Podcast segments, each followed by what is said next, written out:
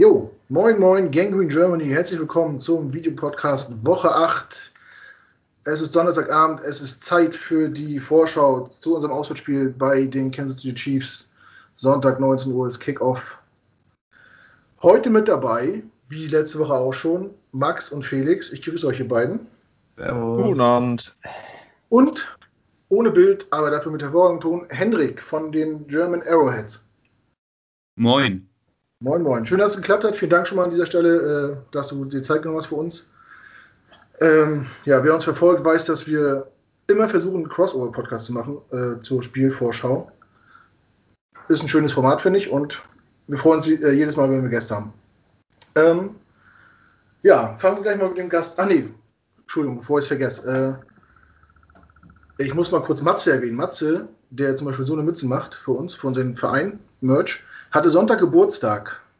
Und weil ich weiß, dass er glühender Fan unseres Podcasts ist und jeden Podcast von vorne bis hinten durchhört, nutze ich die Gelegenheit und grüße ihn hier nochmal auf der großen Bühne und wünsche ihm nachträglich nochmal alles Gute zum Geburtstag. Matze, bleib, wo du bist.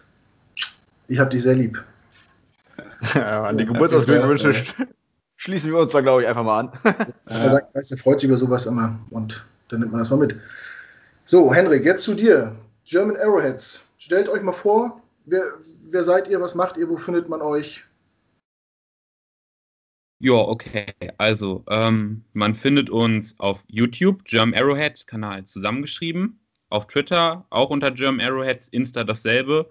Äh, wenn, wir haben auch noch einen Discord-Server, wenn man da drauf möchte, warum auch immer, weil man Jets und Chiefs-Fan ist oder weil man das Lager wechseln will, I don't know. Ähm, dann ähm, einfach mal auf Twitter oder so ähm, uns anschreiben, dann kriegt ihr den Link auch. Ähm, ja, ansonsten, wir sind aktuell noch an der Vereinsgründung dran, den gibt es aber noch nicht. Deswegen, äh, das geht aktuell noch nicht, aber sonst überall auf Social Media und ähm, als Discord-Server. Und den Podcast von uns natürlich auf YouTube. Genau. Ganz wichtig, ich habe es äh, heute leider auch nicht gefunden, German Arrowheads zusammenschreiben, ohne Leerzeichen, sonst kommt ihr auf den alten Kanal. Ähm, ja.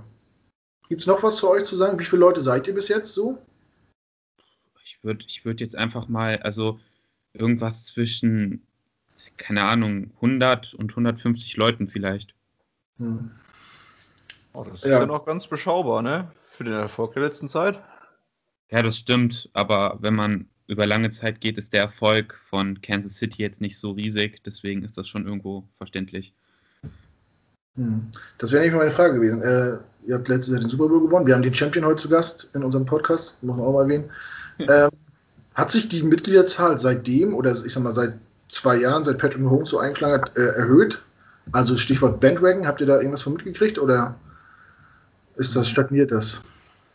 Ja, also wir haben schon was mitgekriegt. Twitter-Follower sind angestiegen und generell Follower sind angestiegen. So richtig in die Gruppe, die halt wirklich richtig aktiv sind, sind halt immer noch so dieselben Alteingesessenen. Da sind Leute dabei, die sind seit 1990 und länger Chiefs-Fans. Ähm, ja, aber ansonsten ist Bandwagon noch nicht so unterwegs. Ich denke, dafür müssen wir erstmal noch ein paar Jahre länger richtig gut Football spielen, damit das nochmal so richtig anrollt, wie auch bei den Patriots zum Beispiel. Hm.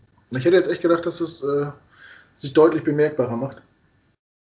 Weil ja gerade mit einem Spieler wie Patrick Mahomes so ein, so ein Aushängeschild der Liga im Moment, äh, so eine Galionsfigur quasi an, an der Spitze des Teams steht. Aber gut, mag ja vielleicht noch kommen. Für manch einer mag das ja auch gar nicht, dass äh, man so viele Fans dazu gewinnt, die nur wegen des, dem Erfolg einfolgen. Ja, wir haben es angesprochen, ihr habt den Super Bowl gewonnen. Ähm, ja, relativ glücklich in meinen Augen. Also mhm. eigentlich haben die Fortiners ihn noch verloren zum Ende, aber das ist ja auch egal. Ähm, was mich interessiert, wie ist es, Fan zu sein einer erfolgreichen Franchise? oh Gott. ja, ähm, schön. In erster Linie Kansas City-Fan zu sein, ist nervend aufreibend gewesen letztes Jahr, aber schön, weil wir in wirklich jedem Playoff-Spiel zurücklagen. Mhm. Ähm, also generell, Chiefs-Fans kennen auch Leid, aber halt jetzt letztes Jahr Super Bowl, endlich mal wieder Erfolg, ist natürlich ein schönes Gefühl. Ähm, man, man, verbindet mit diesem Franchise so viel, so viel Liebe, etc. Es ist schon schön, aber ähm, ja, man gönnt auch anderen Franchises natürlich den Erfolg, muss man dazu sagen. Es gibt ja auch noch andere coole Franchises. Hm, so wie die Jets zum Beispiel. Ja, so wie die Jets zum Beispiel. ja, hast du recht. Äh, stimmt, wenn ich mich jetzt dran zurückerinnere an die Playoffs, ähm, was war das gegen Houston? 24-0 hinten? Kann das sein? Ich bin mir nicht mehr sicher, ob es 24 oder 21-0 war, aber ja, ich, doch, 24-0 müsste es gewesen ja. sein. Ja. Ja, das gab so Abende, Sonntags, sag ich oh Gott, jetzt schmeißen die ganze schöne Saison in, an einem Sonntag weg und dann kamt ihr doch wieder zurück. Aber gut, das sind auch Qualitäten, ja. die zeichnen auch so ein Champion aus, wenn man so, so ein Spiel nochmal drehen kann. Ähm, auf jeden Fall. Ja, jetzt habt ihr das, das Ding gewonnen. Geht als Favorit in die Saison. Als, als Fan äh, vom amtierenden Champion, was erwartet man für die neue Saison? Wie sind also, eure Erwartungen gewesen? Wie seid ihr mit der Offseason zufrieden gewesen, mit dem Draft, Free Agency? Also, Lass uns mal zum Teil haben.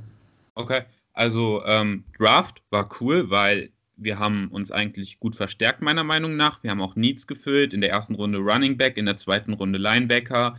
Also das sah eigentlich alles schon ganz gut aus. Offseason generell war natürlich viel Grund zu feiern, weil Patrick Mahomes Vertrag, Chris Jones Vertrag, ähm, Travis Kelsey Vertrag ähm, ist natürlich schon irgendwo geil gewesen. Free Agency war bei uns jetzt nicht so nervenauftreibend.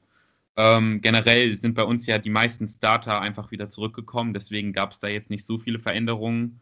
Wir sind halt immer noch in diesem Championship-Fenster, dementsprechend sind die Erwartungen natürlich an das Team vor der Saison hoch gewesen. Sie sind immer noch hoch.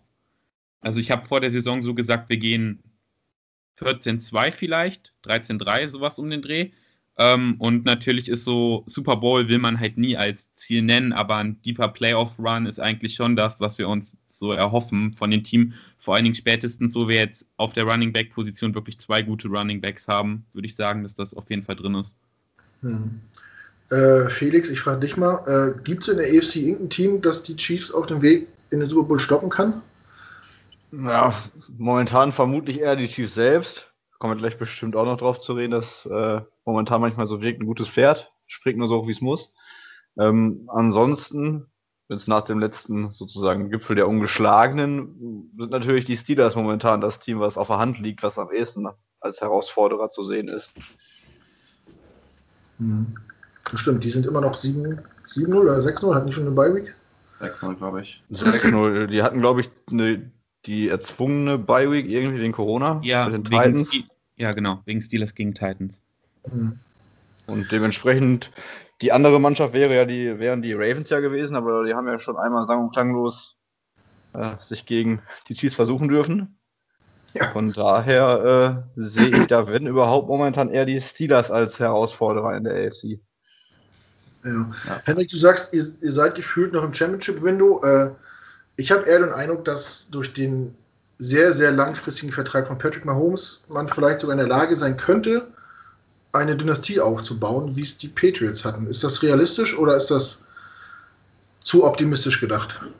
Also dazu muss man sagen, solche ähnlichen Gedanken kamen ja auch damals, nachdem Aaron Rodgers mit den Packers den Super Bowl äh, gewonnen hatte, hoch. Klar, okay, er war älter, muss man dazu sagen zu dem Zeitpunkt. Und so ein langer Vertrag ist natürlich auch was Außergewöhnliches. Aber äh, jetzt schon von der Dynastie finde ich persönlich ein bisschen verfrüht weil einfach dafür muss man abwarten, gucken, wie sich das jetzt alles entwickelt. Der Cap geht zurück, wie kriegen wir das alles unter einem Hut? Wie entwickelt sich das Team in den nächsten Jahren, kann man ja auch nicht absehen. I mean, wir werden nicht ewig so eine krasse Offense haben und auch wenn wir den meiner Meinung nach zumindest aktuell besten Quarterback der Liga haben, ähm, weil, weiß ich halt nicht, ob das wirklich äh, alleine eine Dynastie tragen kann. Und Andy Reid ist halt auch nicht mehr der Jüngste. Ich weiß nicht, wie lange er noch machen wird und dann muss man halt schauen. Also eine Dynastie finde ich ein bisschen verfrüht, aber dass so ein bis, wenn es richtig gut läuft, zwei Ringe so noch in den nächsten vier, fünf Jahren drin sind, davon gehe ich schon aus. Also dass es zumindest machbar wäre mit, mit der Offense und mit Andy Reid und mit Patrick Mahomes. Ja, wäre auf jeden Fall äh, vernünftig, wenn man gegen den Packers es ausnutzt, wenn man so einen Quarterback unter Vertrag hat. Ja. Ähm, jetzt habe ich den Faden verloren. Was wollte ich gerade noch sagen dazu? Ich weiß es nicht. Wie alt ist denn Andy Reid? Ist er schon so alt, dass man darüber nachdenken muss, dass er bald keine Lust mehr hat? Andy Reid wüsste ich jetzt nicht aus dem Kopf. Irgendwie um die 60, 70 ist er auf jeden Fall schon. 62, hab gegoogelt. 62, okay. Ja, gut, dann macht er vielleicht noch, keine Ahnung, wenn es richtig hochkommt, macht er vielleicht noch so acht Jahre, würde ich sagen. Ja, das ist doch. Ja, das wird natürlich noch eine lange Zeit sein für Andy Reid. Es ist ja dann auch die Frage, wie die Koordinatoren aussehen, weil wir werden vermutlich später auch noch darauf zu sprechen kommen, aber Eric ja. Bieniemy ist vermutlich der, der heißeste Kandidat für einen Head-Coaching-Posten in der ganzen NFL. Deswegen, also Dynastie zu früh, aber dass da auf jeden Fall noch was geht, würde ich auch so sehen. Ja. Max, du hast heute noch gar nichts gesagt. Ähm, ich weiß nicht, inwiefern du die Chiefs verfolgt hast, aber als äh, Fantasy-Guru hast du, ja, hast du ja wahrscheinlich einen Blick auf alles. Ähm, so ein bisschen, ja. Wie würdest du den bisherigen Saisonverlauf der Chiefs äh, ähm, beurteilen? Äh, wenig überraschend, würde ich sagen. Ähm, überraschend insofern vielleicht ein bisschen, dass äh, ja, die, die Passing Offense wirklich on point, äh, Passing Defense meinte ich natürlich, wirklich on point ist. Also äh, da sieht man auf jeden Fall nochmal ein klares Upgrade im Vergleich zur letzten Saison. Ich glaube, es ist eine Top 5 Passing Defense dieses Jahr jetzt.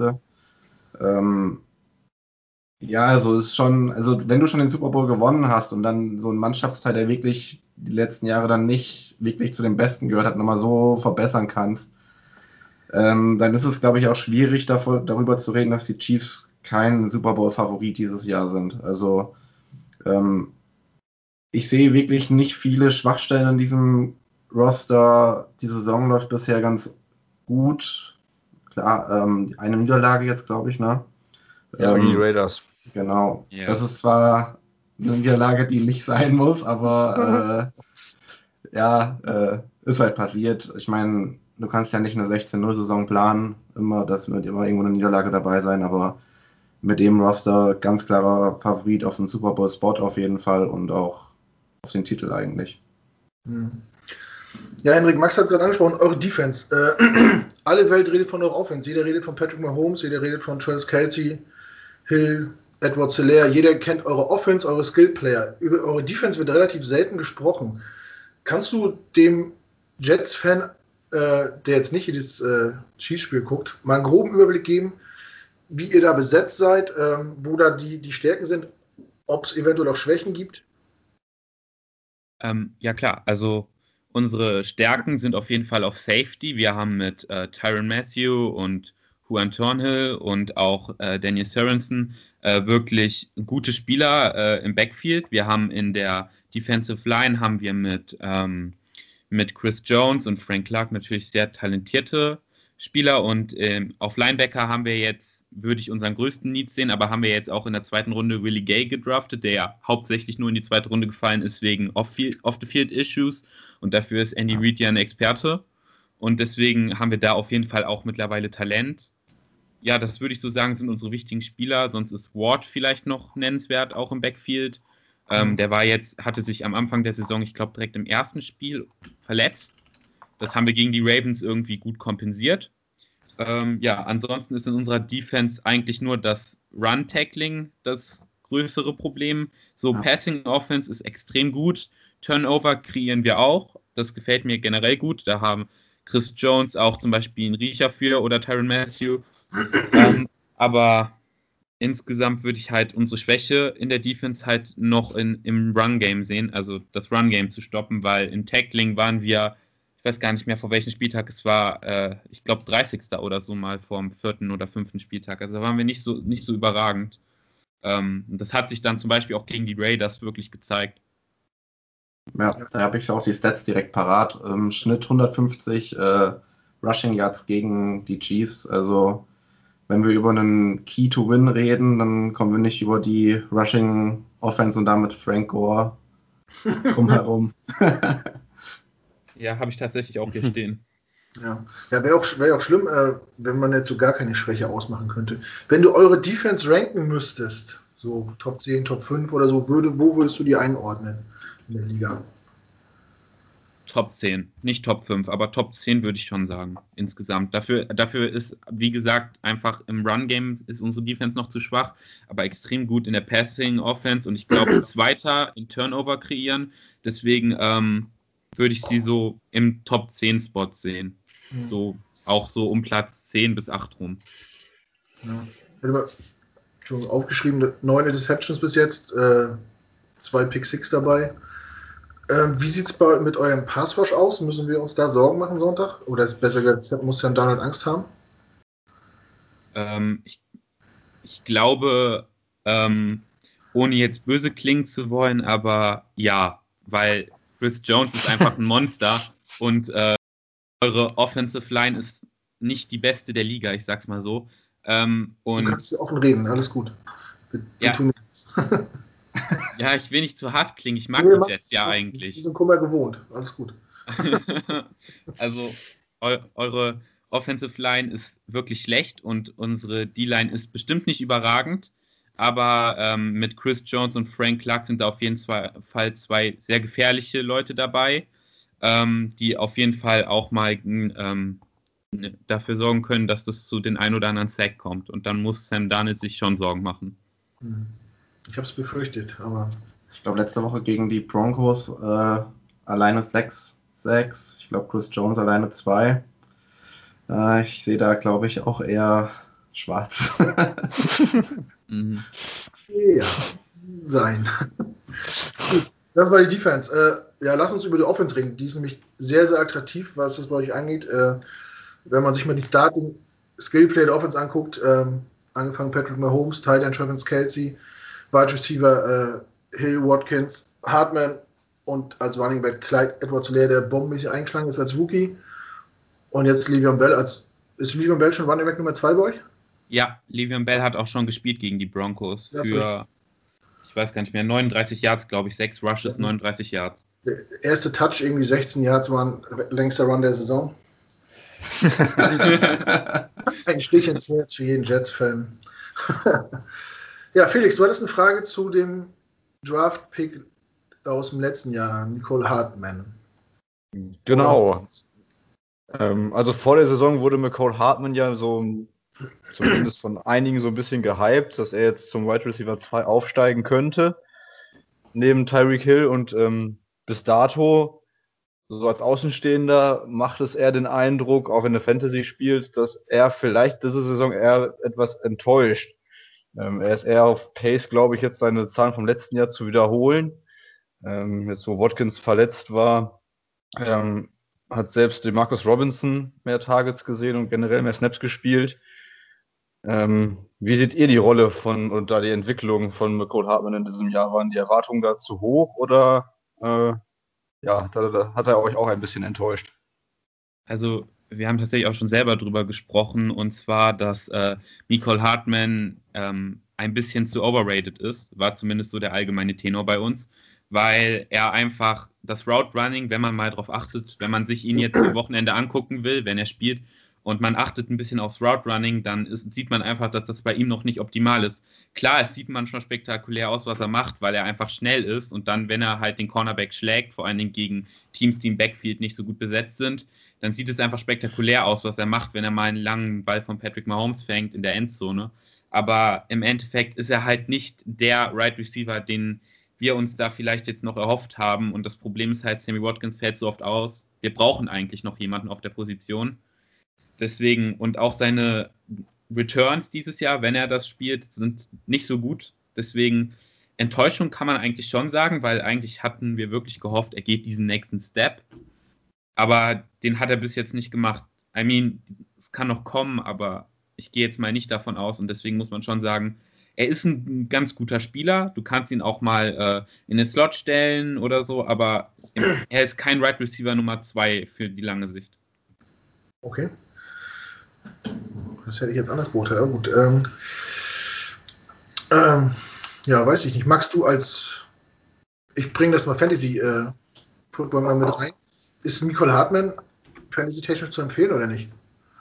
Ja, ich, also ich bin generell kein Fan von diesen, also ich würde ihn jetzt mal unter der Kategorie äh, Speedster einordnen, also diese, diese Field Stretcher, das ist immer so ein, so ein Hit-or-Miss, äh, so eine Hit-or-Miss-Sache. Ähm, ihr werdet es vielleicht von Leuten wie Deshaun Jackson oder so kennen. Weißt wenn die halt äh, den einen langen Ball fangen, dann haben die ihre zehn Punkte gemacht. Und wenn sie den halt nicht fangen, dann gucken sie bei zwei Punkten runter rum am Ende. Äh, ist immer schwierig, finde ich. Äh, ich versuche so Wide Receiver äh, Spielertypen zu vermeiden. Ähm, gehe eher auf Slot Receiver oder große X Receiver. Ähm, ja, generell finde ich es, glaube ich, auch schwierig in der äh, Chiefs Offense jemand anderen als äh, Clyde Edwards Hilaire, ähm, Tyreek Hill oder Travis Kelsey da reinzunehmen, ähm, weil es ist einfach zu viel Manpower da und äh, wirklich beständig punkten eben nur die drei. Und bei Clyde Edwards Hilaire bleibt jetzt halt auch abzuwarten, wie dann der Target Share mit Livion Bell sein wird.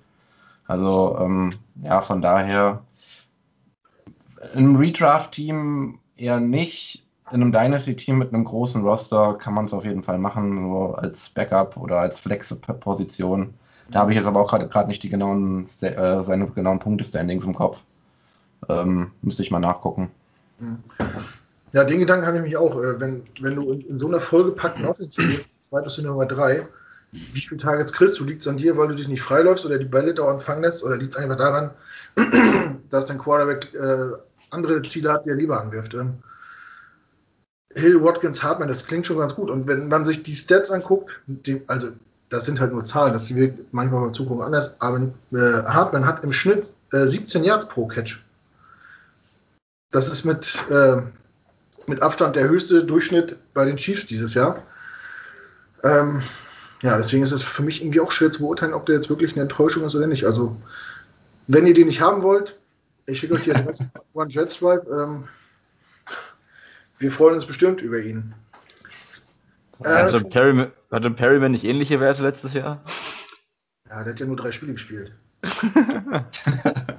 ja, war, der überhaupt, war der Starter? Das weiß ich gar nicht. Der hat ja nur gespielt äh, Ende der Saison, als äh, Evans verletzt war, oder? Und Goodwin? Ja, ja, ist ja ähnliche Situation, ne?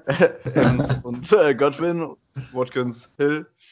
Ja. Aber wie gesagt, dass selbst, dass selbst die Marcus Robinson ihn outsnappt, ist halt irgendwie ein bisschen komisch.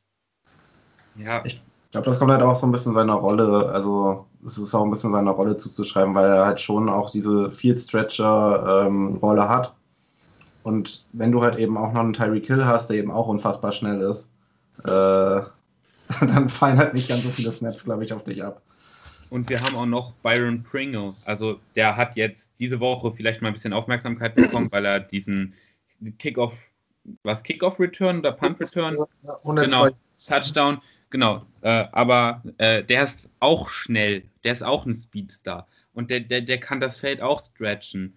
Und der ist zumindest meiner Meinung nach, was ich von ihm gesehen habe, wenn er denn mal Snaps kriegt, er kriegt viel zu wenige meiner Meinung nach, einfach besser äh, in so einigen Punkten als Hartman. Deswegen sollte man vielleicht eher auf ihn setzen, aber ist nur meine persönliche Meinung. Ja, krass. Hätte ich, das hätte ich jetzt nicht gedacht, dass äh, das so eingeschätzt, aber gut. Ja, kommen wir mal von den Wide endlich mal zu Patrick Mahomes, der ja für mich gerade dominierende, dominierende Quarterback der Liga. Ich finde ihn dieses Jahr ah, ist er irgendwie noch nicht so richtig warm gelaufen. Er ist nicht mehr so spektakulär, fand ich wie letztes Jahr. Ähm, weiß nicht, erinnere mich letztes Jahr gerne an diese No-Look-Pässe oder so, diese Unterarm-Rückhandwürfe irgendwo hin. Ähm, gehen wir mal zurück zum Draft 2017, Hendrik. Ähm, was hast du gedacht, als die Chiefs an 10 getradet sind mit den, äh, mit den Bills und Patrick Mahomes genommen haben? Naja, also ich verfolge auch ein bisschen College Football und ich habe eigentlich nur gedacht, wie viele Experten das in dem Moment gedacht haben, hoffentlich geht das gut. Weil im College war es so, dass Patrick Mahomes noch nicht so entwickelt war, wie man es gern hätte. Also sozusagen, er war eine Art Rohdiamant. Zumindest hat es auf mich bei Texas Tech immer den Eindruck gemacht. Und äh, deswegen habe ich einfach nur gedacht, hoffentlich geht es gut. Aber gleichzeitig auch, dass Alex Smith eigentlich ein wirklich guter Quarterback ist, um äh, so einen jungen Quarterback auch anzulernen. Wir haben ihn ja dann auch wirklich ein Jahr hinter Alex Smith sitzen. Mhm. Äh, ich glaube, das hat ihn auch gut getan und deswegen im Nachhinein ist natürlich die richtige Entscheidung. In dem Moment hatte ich schon ein bisschen Panik, muss ich sagen, ob das gut geht, weil wenn es nicht gut gegangen wäre, hätten wir nachher einen schlechten Quarterback da gehabt mit einer guten Offense und dann wäre es irgendwie kompliziert geworden, weil dann wäre Playoffs vielleicht, aber ganz sicher kein Championship-Window. Hm. Ja gut, wenn man gemerkt hätte, dass es nicht funktioniert, hätte man immer noch Alex Smith gehabt, den man vielleicht verlängert hätte dann.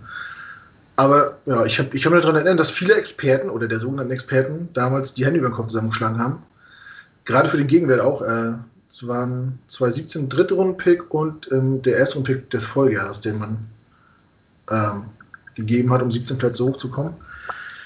Ja, im Nachhinein war es natürlich eine Bombenentscheidung. Ähm, Max, gibt's einen Quarterback, der Patrick Mahomes zurzeit das, das Wasser reichen kann? Also klar, Aaron Rodgers spielt eine gute Saison und Ben Roethlisberger besser als erwartet, aber ist, ist, ist Patrick Mahomes das, das beste Gesamtpaket, was zurzeit rumläuft?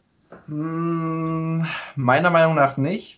Ähm, meiner Meinung nach ist der beste Quarterback gerade Russell Wilson, weil ähm, er hat einfach andere Umstände nochmal und trägt das ganze Team. Ähm, er hat auf, also Russell Wilson hat auf jeden Fall nicht so diesen krassen Supporting Cast um sich rum. Was natürlich nicht die Leistung von Patrick Mahomes schmälern soll, weil Patrick Mahomes ist auch ein saustarker Quarterback. Ähm, ich würde ihn, glaube ich, auch als Nummer 2 ranken, direkt hinter Russell Wilson. Aber äh, was Russell Wilson halt in Seattle veranstaltet, ist halt absoluter Wahnsinn. Und ja, wie schon gesagt, er hat halt einen ganz anderen Supporting Cast, der dabei steht. Er hat im Prinzip keine, keine Passing Defense. Er muss immer ein Highs, äh, irgendwie ein Shootout gewinnen mhm. und macht das mit einer ähm, hohen Regelmäßigkeit auf jeden Fall. Mhm. Felix, ähm, wenn Patrick Mahomes nicht so eine Spieler um sich rum hätte, wäre er dann nicht der Patrick Mahomes, den man jetzt kennt? Da gehe ich stark von aus, aber ich finde das immer schwierig, das irgendwie zu beurteilen, weil das System muss zum Quarterback passen, der Quarterback muss irgendwie zum System passen. Ich meine, wir mögen ihn jetzt vielleicht nicht, aber Tom Brady spielt es ja auch eine unglaublich gute Saison. Zwar auch in guten Umständen, aber trotzdem hätte ihm das wahrscheinlich viele auch nicht mehr zugetraut nach der letzten Saison in, ähm, ja, bei den Patriots. Und äh, ja, ich glaube, es ist einfach auch mega viel dieses Selbstvertrauen, was du am Anfang da mitbekommst deiner Karriere. Ähm, was dann für die Entwicklung wichtig ist. Und ich glaube, das hat Mahomes einfach bekommen. Der konnte ein Jahr sich äh, bei Alex Smith so ein bisschen was abgucken, mit dem sprechen, die Offense lernen. Dann hat er einen super Head Coach mit Andy Reid und Offensive Coordinator, ähm, wo wir vielleicht später noch dazu kommen, wer jetzt da wie viel offensiv übernimmt. Ja, und wenn du dann erstmal in so einem Flow drin bist, viele Sachen funktionieren, dann, äh, keine Ahnung, trägt dich das halt einfach und physisch ist er natürlich unglaublich stark. Ich weiß nicht, ich habe jetzt im Kopf, dass nach seiner MVP-Saison er vor der oder am Anfang der äh, letzten Saison erst gesagt hat, dass ihm langsam erst so diese ganzen Pre-Snap-Reads und so überhaupt klar werden. also quasi in seiner dritten Saison. Daran sieht man ja schon, wie dieses, Selbstvertrauen und auch das System vielleicht ihm vorher dann auch unterstützt haben weil er ja direkt in seiner ersten Saison als Starter, ich meine, knapp 50 Touchdowns oder sogar 50 Touchdowns geworfen hat. Knapp über 5000 Yards, irgendwie einer der drei, vier statistisch erfolgreichsten Passing-Saisons aller Zeiten. Und ähm, ja, da sieht man halt einfach, was halt die Umstände auch ausmachen, aber halt auch Selbstvertrauen. Also ich würde es jetzt nicht nur auf die Umstände schieben, weil wenn man dann diesen solche Pässe sieht wie gegen die Broncos im ersten Starter zweiten Starterjahr, wo er quasi gesackt wird, den Ball von der rechten in die linken Hand packt, damit er den noch sechs Meter nach vorne werfen kann.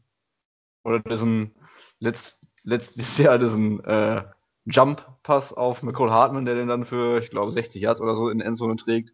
Das sind dann ja auch schon individuelle Klassen, die auch viel mit Selbstvertrauen zu tun haben, aber die halt auch nicht viele machen, bringen würden. Und als Beispiel ist dieser gejumpte Pass, Russell Wilson ist einfach zu klein dafür, der könnte den wahrscheinlich so gar nicht anbringen. Das sind dann halt immer so Sachen, die man dann gegeneinander aufwiegen muss. Ja, also er hat schon eine, spektakuläre Art und Weise, sein Spiel äh, aufzubauen. Ähm, was mir sehr imponiert, ist gerade so das Verhalten und der Druck, wie, wie er rausrollt, wie er Druck ent, entgeht und dann trotzdem immer noch ein Auge hat für einen freien Mann. Ähm, ja, er macht wenig Fehler, finde ich, in meinen Augen. Ähm, ja, herzlichen Glückwunsch an die Kansas City Chiefs. Das war auf jeden Fall ein guter Pick damals. Wie war denn damals die Situation im Team? Hat äh, Alex Smith die Mentorrolle angenommen und gesagt, alles klar, ich weiß, das wird wahrscheinlich mein Nachfolger werden, ich helfe ihm? Oder wie war das damals, Henry? Kannst du da was zu sagen? Viele Quarterbacks mögen das ja nicht. Das stimmt, viele Quarterbacks mögen das nicht. Alex Smith ist tatsächlich da anders gewesen. Also er hat auch im Nachhinein gesagt, dass er sich sehr für Mahomes gefreut hat und ähm, generell also man muss dazu sagen, ähm, Alex Smith hat bei Chiefs-Fans immer noch einen extrem hohen Stellenwert, weil er menschlich einfach e extrem cool ist. Mhm. Und äh, es hat uns alle extrem gefreut. Wir haben alle gejubelt. Wir haben alle für einen Moment vom Skispiel weggeschaut, als er jetzt wieder auf dem Feld stand. Und er hat diese Mentorrolle, Mentorrolle damals angenommen. Ich glaube, das hat Patrick, Patrick Mahomes auch sehr gut getan, dass er das getan hat. Und er hat ihn halt auch immer unterstützt. Kann man so ein bisschen äh, vergleichen mit vielleicht, ja, nicht mit der komplett selben Situation, aber halt wie Ryan Fitzpatrick jetzt bei Tour, wo er halt auch die Fans noch aufgefordert hat zu jubeln, wo Tour jetzt aufs Feld kam so ein bisschen kann man das vergleichen. Ja, gut. Hätte Fitzpatrick gewusst, dass das sein letztes Spiel als Starter ist. Hätte das halt nicht gemacht, aber ja. Ja, viele Quarterbacks, denen wird es ja äh, angedichtet, äh, oder den, von denen erwartet man, dass wenn äh, man einen jungen Quarterback draftet, dass die so ein bisschen Auge auf dem haben, aber ich sag mal, ein Joe Flacco oder Ben Roethlisberger äh, äußern sich ja auch in den Medien und sagen, nö, der soll mal gucken, wie er alleine klarkommt. Ich werde ihm ja nicht zeigen, wie das hier funktioniert. Deswegen ist es natürlich charakterlich ein großer Zug äh, von einem Starting Quarterback, äh, einen First Round Draft äh, unter seine Wings zu nehmen, quasi unter seine Fittiche zu nehmen und einem so ein bisschen an die Liga ranzuführen. Ähm, ja, was uns als Jets-Fans natürlich auch brennend interessiert, das Thema Running Back. Ähm, vielen blutet immer noch das Herz, dass äh, Le'Veon Bell nicht mehr bei den Jets ist, dass der gecuttet worden ist. Ähm, ja, die Gründe haben wir besprochen. Der eine versteht es, der andere versteht es nicht. Ähm, wie habt ihr das aufgenommen, dass Le'Veon Bell zu den Chiefs kommt? Ganz Henrik. ehrlich, hm? sehr jubelnd. muss, man, muss man dazu sagen, weil das Ding ist halt, äh, Clyde Edwards Hilaire ist ein überragender Running Back. Das stellt bestimmt auch niemand in Frage. Aber er war halt unser einziger wirklich guter Running Back. Und er hatte halt gerade Probleme bei diesen Third Down Conversions. Und darin ist Livion Bell halt ziemlich gut. Und generell hat es halt das Backfield nochmal geupdatet. Hat natürlich noch unsere so kleine Schwäche, die wir vielleicht noch auf Running Back hatten, eben beim dritten Versuch ähm, weggemacht. Also ich muss sagen, ich habe mich sehr gefreut. Ich war nur sehr überrascht, als ich gelesen hatte, die Jets entlassen ihn. Habe ich so gedacht, okay, komm, der geht nach Miami. Aber nee, okay, er wollte nach Kansas City. Ich glaube, er will einen Ring und ich hoffe, dass das klappt. Mhm. Ja, wie gesagt, wir waren natürlich alle sehr enttäuscht über die Situation. Viele hätten sich Le'Veon Bell nochmal mit einem anderen Coach gewünscht oder in, in einem anderen System. Und äh, ich denke, die meisten, also ich zumindest und ich denke, die meisten Jets-Fans auch wünschen ihm bei den Chiefs alles, alles Gute. Ähm, ich habe jetzt äh, die Tage oder nach, nach der Verpflichtung ein bisschen im Internet oder bei Facebook geguckt. Sollte man vielleicht nicht so machen, habe ich mitgekriegt. Und dann waren so Beiträge unter dem Post von einer großen deutschen Sportredaktion mit drei blauen Buchstaben. Ähm, da standen so Sachen, warum holen sich die Chiefs äh, diese scheiß Diva ins Haus? Hoffentlich kriegt Andy Reid äh, Le'Veon Bell in den Griff und so. Habt ihr Bedenken, dass äh, der euch den Lockerung kaputt macht oder irgendwie nicht ins Team passt oder so? Nein, also ähm, ich weiß gar nicht mehr, wer es war. Ich glaube, es war ähm, Eric Bienemy, der gesagt hat, im Training sind äh, Clyde Edwards Hilaire und ähm, Le'Veon Bell wie äh, Donner und Blitz, wie Thunder und Lightning und ähm, zusammen, also die schlagen komplett ein.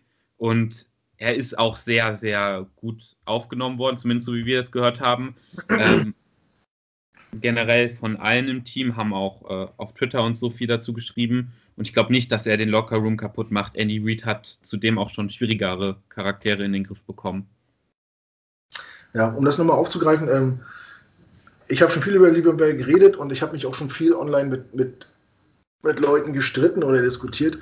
Ähm, aus Sicht eines Jets-Fans, nur mal für alle Chiefs-Fans, die vielleicht zuhören, äh, Le'Veon Bell ist charakterlich eine glatte Eins. Der hat sich in New York überhaupt nicht zu Schulden kommen lassen, hat sich immer teambewusst bewegt, hat nichts in Social Media gemacht, war immer pünktlich beim Training, ähm, hat die jungen Quarterbacks auch äh, quasi äh, unter seine Fittiche genommen, ist mit ihnen essen gegangen, da gab es ganz viele äh, Instagram-Videos und so, wie was zusammen gemacht haben und so. Mich regt es ehrlich gesagt wenn ich das mal sagen darf, richtig auf, dass immer noch Leute rumlaufen und denken, er ist eine Diva, nur weil er äh, nicht unter dem Franchise-Tag das zweite Mal spielen wollte bei den Steelers. Ähm, also Hendrik, keine Angst, Livion Bell ist menschlich eine Eins, da habt ihr nichts zu befürchten und sportlich hoffe ich einfach, dass er auch überzeugen wird, ob er, äh, ich hoffe nicht, dass er Clyde Adolzolär den, den äh, ersten Spot wegnimmt, aber wenn die sich vernünftig das aufteilen, habt ihr einen schönen da. Ähm, ja, macht eure Defense deutlich besser. Ja, wir hatten vor, vorher schon mal geredet, äh, warum es keinen Trade gab. Klar, der hat, glaube ich, 15 Millionen im Jahr verdient. Dass das kein Team übernimmt mit dem Trade ist nachvollziehbar, aber dass da viele Teams anklopfen, wenn er gecuttet wird, war auch klar. Und jetzt für, für den Äh, ich sag mal, was kriegt er jetzt eine Million? Habe ich das richtig gelesen? Ja, ein Jahresvertrag für eine Million, Ja. glaube ich. Oder. Ja, was- Base Salary ist, glaube ich, wirklich eine Million. Insgesamt kann es, glaube ich, mit Boni, mit Super Bowl Win und so zu 2,5 Millionen werden, insgesamt höchstens. Ja, aber das ist ja, ja gut. Wo ist da das Risiko? Null. Ne? Da, da ist kein Risiko. Ein Jahr für das. das aber das war ihm auch klar. Er, er hat das jetzt gemacht, weil er eben diesen Ring will und Ja. weil er halt jetzt auch mal wieder bei, ein- ich will es nicht so hart sagen, aber bei ein, in einer vernünftigen Offense halt mal spielen möchte, die funktioniert. Ja, oder unter einem richt- vernünftigen Coach, der äh, weiß, ihn einzusetzen. Das war, glaube ich, das größte Problem in New York. Sei es, Ja. drum. wir, wie gesagt, viele sind auch traurig und was soll's. Ja.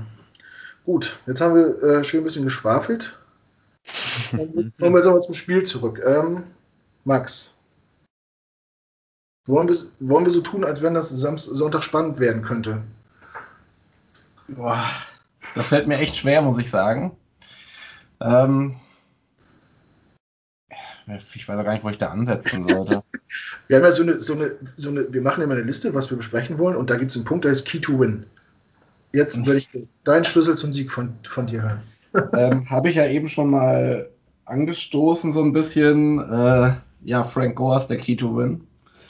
Weil, ähm, ja, die, die Laufverteidigung der Chiefs ist natürlich jetzt so die einzige auszumachende Schwäche, so richtig. Ähm, ich habe mal nachgeguckt, also so im Schnitt lassen die Chiefs äh, fünf Yards pro Run zu ähm, sind da auf Platz 30 gerankt oder 31 und ähm, auch so pro Spiel sind es ungefähr 150 Yards, hatte ich ja eben schon mal angesprochen. Also, wenn es einen Key to Win gibt, dann über Frank Gore oder ähm, Perrine. Mhm. Felix, ist irgendwas anzufügen? Nee, auf der Seite eigentlich nicht. Also ich glaube, die Chiefs sind einer der wenigen Mannschaften in der ganzen NFL, die mehr äh, über den Boden zulassen an Yards als durch die Luft. Durch die Luft äh, sind es, meine ich, irgendwie 900 Yards über die Saison gesehen. Auf jeden Fall ähm, sehr, sehr wenig. Und sie lassen nur eine ähm, ja, Completion, Com Completion Percentage von knapp 60% zu. Das ist der drittbeste Wert in der ganzen NFL. Dagegen sind wir äh, ja mit 72% Completion Percentage äh, am anderen Ende. Äh, wir lassen da fast am meisten zu. Und das wäre der andere Key, so ein bisschen. Ähm, ja, das Passing Game, die Receiver und Tight Ends ein bisschen unter Kontrolle zu kriegen. Obwohl sie uns dann wahrscheinlich auch in Grund und Boden laufen mit ähm, Edwards Hilaire und Le'Veon Bell. Ähm, von daher, also eigentlich können sich die Chiefs nur selbst schlagen, indem sie uns ja, maßlos unterschätzen und äh, dann den Schalter nicht umlegen können. Ähnlich wie man das das Gefühl hatte bei den Raiders, auch wenn die Raiders ein besseres Team haben als wir. Einiges. Chargers. Oder die Chargers, genau. Aber ähm, nur dann sehe ich da überhaupt eine Möglichkeit, das Spiel irgendwie spannend zu gestalten, obwohl ich da gar nicht so äh, pessimistisch bin, dass das Spiel lange, in Anführungsstrichen, zumindest vom Ergebnis her offen ist. Weil die Chiefs dann halt viel laufen werden, die Uhr geht irgendwie runter und man ist lange bei, keine Ahnung, anderthalb, zwei Scores, quasi 10, 14 Punkte, was ja noch im Verhältnis gesehen für uns äh, relativ eng und in Anführungsstrichen spannendes Ergebnis wäre. Ja, also, wenn ich kurz was dazu sagen darf, ich habe ich hab, äh, vorhin wirklich lange überlegt, was denn der Key to Win sein könnte. Und ich bin tatsächlich noch auf einen anderen äh, Schlüssel gekommen. Äh, wenn man unsere Offense überhaupt schlagen kann, dann äh, geht es an der Line of Scrimmage gegen die O-Line. Da haben wir viele Verletzungen aktuell. Mitchell Schwartz wird dieses Wochenende immer noch nicht spielen. Ähm, ich weiß jetzt nicht, wie gut eure, eure D-Line insgesamt ist, aber wenn ihr es schafft, ohne, ohne zu blitzen, Druck zu kreieren, weil gegen den Blitz ist Mahomes extrem gut, dann könnt ihr es schaffen, äh, dass Mahomes zu tiefe Dropbacks macht und dann könnt ihr ihn weit im Backfield sacken und das wäre die einzige Möglichkeit, die mir eingefallen ist, so auf defense-technischer Seite halt vielleicht Mahomes ein wenig in den Griff zu kriegen. Also dafür müsstet ihr halt schnell Druck erzeugen können, vor allen Dingen bei Passing Plays. Das wird, glaube ich, nichts. Vereinzelt. Statistisch sieht das nicht so gut aus. Wenn man das im Spiel manchmal sieht, dann äh, ist es oft so, dass wir einfach nur oft einen Schritt zu spät sind oder äh, die Hand nicht schnell genug hochkriegen oder so. habe ich den Eindruck zumindest, dass wir oft am Quarterback dran sind, aber halt quasi den, den, das halt nicht finalisieren können, das Ding nicht zu Ende bringen und der Quarterback dann trotzdem irgendwie sich rauswindet und den Ball wegwirft oder noch anbringt. Ja, muss man sehen. Ähm, Felix hat es ja angesprochen, äh, Überheblichkeit. Ähm, wir hatten vorher schon mal darüber gesprochen, äh, die Situation letztes Jahr in den Playoffs, als die Chiefs jedes Playoff-Spiel äh, hinterherlaufen mussten. Auch diese Saison, fand ich, tun sich manchmal schwerer als nötig. Und wir hatten die Erfahrung gemacht äh, am letzten Sonntag, dass wir plötzlich 10-0 geführt haben gegen die Bills, die ja als Geheimfavorit für manche zählen, die uns vielleicht auch unterschätzt haben und die so richtig ja auch den Hebel nicht wieder umlegen konnten. Also wir haben zwar, wir haben eine gute erste Halbzeit gespielt, überraschend gut, das sah wirklich nach Football aus. Äh, Adam Gase hat das Playcalling abgegeben an äh, Spencer. ähm, ich sag immer, ich weiß gar nicht, wie der richtig heißt. Ich Double Loggins. Ich verdränge es immer nur, weil ich ihn immer nur Spence nenne, von King of Tree. Ja. Sieht ja. auch einfach genauso aus. Die sah tatsächlich gut aus und äh, wir haben es einfach in der zweiten Halbzeit nicht zustande gekriegt, überhaupt noch offensiv was zu machen, aber trotzdem haben wir es geschafft, ähm, die Bills bei null Touchdowns zu lassen. Äh, sie haben sechs Field Goals geschossen. Und ich sage, wenn wir in der ersten Halbzeit konsequenter unsere Red Zone ausspielen, dann gewinnen wir das Ding. Vielleicht eventuell, was wäre sehr komisch gewesen wäre irgendwie, aber ähm, ja, Hendrik, ist, ist bei den Chiefs im Unterbewusstsein so ein bisschen Überheblichkeit auch drinne? Einfach weil man oft so dominant ist auch? Also ich muss dazu sagen, das Gefühl hatte ich tatsächlich auch. Jetzt nicht bei den Ravens zum Beispiel, da haben wir wirklich gezeigt, äh, dass wir ein echt gutes Team sind.